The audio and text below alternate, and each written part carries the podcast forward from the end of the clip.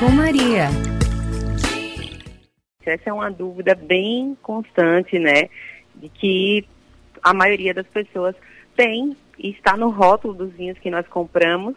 E é, o, o grande, o grande segredo, Thaís, é a gente saber que a palavra reservado, ela não está atrelada à qualidade, tá? Embora tenha sido uma jogada de marketing, principalmente do Chile, né, lá da vinícola Concitoro, né, para trazer, iludir principalmente o consumidor de vinho brasileiro, achar que reservado tem a ver com qualidade, tá? Mas não tem.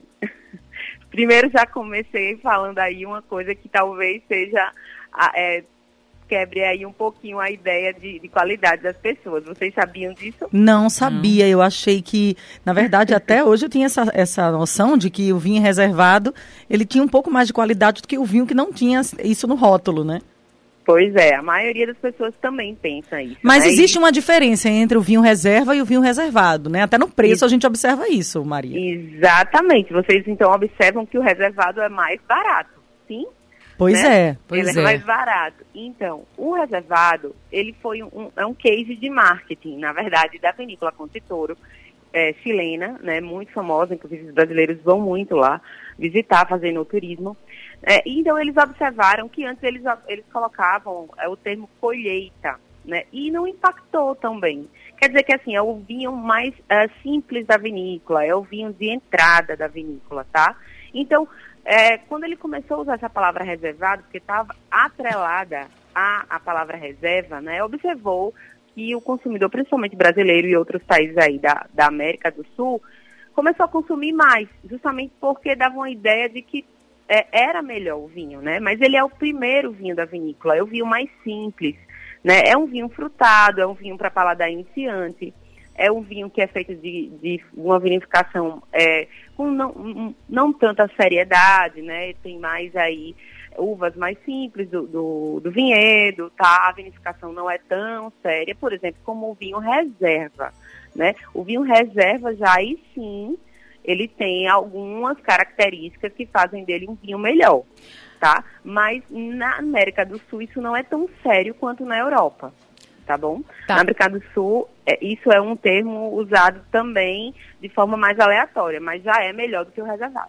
Agora, Maria, tem o vinho reservado, reserva e o gran reserva, não é isso? Isso, pois é. Então, o gran reserva, a gente já, já tem uma ideia, né, de que seja um vinho ainda melhor, na é verdade. Claro. é, é, e a gente vai vendo, né, pela, pela, aí, pela subida do preço, né? Se a gente colocar um reservado, um reserva e um grande reserva da vinícola, nós vamos ver claramente, sem saber nada, né? A gente já vai saber que o preço vai subindo, não é verdade? É então, é isso. isso. tem a ver com a qualidade ali, o tempo que o produtor, né, que a vinícola, deixa o vinho maturando, ou seja, envelhecendo. Quer as, seja, as, são as, a maturação em barricas de carvalho, a gente pode dizer assim. Exatamente, né? Uhum. Quer seja em barrica de carvalho, né? Em madeira, quer seja a, na própria vinícola, ali nas caves da vinícola, né? Na própria garrafa. Na Europa, é, que a né, América do Sul, tirando o Brasil, foi toda aí colonizada pela Espanha, né? Tem muita influência disso. E na Espanha isso é muito sério. Então, para ter um, no rótulo, só para vocês terem ideia, no rótulo, para ter a palavra reserva na Espanha, ele precisa ficar seis, oh, desculpa, três anos envelhecendo, obrigatoriamente, né? Entre outras características, como o alcoólico, tá? Então, ele precisa a forma de vinificar, a colheita, né? Também tem várias regras. É obrigatório, é lei. Né? Então, ele tem que ficar três anos na, na envelhecendo na, na, na, vinícola antes de ir para o mercado. Se for gran reserva, tem que ficar cinco, cinco anos. Né? Então, você tem que ter um capital de giro. A vinícola ela tem que ter aí, esperar esse tempo. Então, quando ele chega no mercado, é natural que ele seja bem mais caro, porque ele já ficou cinco anos esperando para entregar aromas, para dar mais qualidade ao vinho, né? Para trazer aí é, é, quanto mais o vinho ele fica guardado, mais ele tem potencial de guarda, né? Que é aquela história do vinho bom é o vinho velho. Então são esses poucos vinhos, né, que tem aí esse potencial de guarda. Então a América do Sul veio trazer, é, veio tentar trazer isso para cá, mas não tem essa legislação tão séria, principalmente o Chile, não é tão sério assim.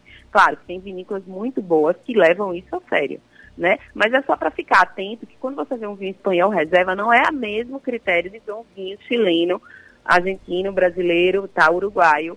Não tem esse mesmo critério da Europa, do velho mundo. É porque, como você falou, cada país tem uma legislação diferente, né, para classificar Sim. as bebidas, que esses, põe esses padrões aí de qualidade, reserva, gran reserva, reservado, não é isso? Exatamente. A Europa você pode realmente, você vê no rótulo reserva, gran reserva, tem ali um padrão de qualidade, claro, né? Lei.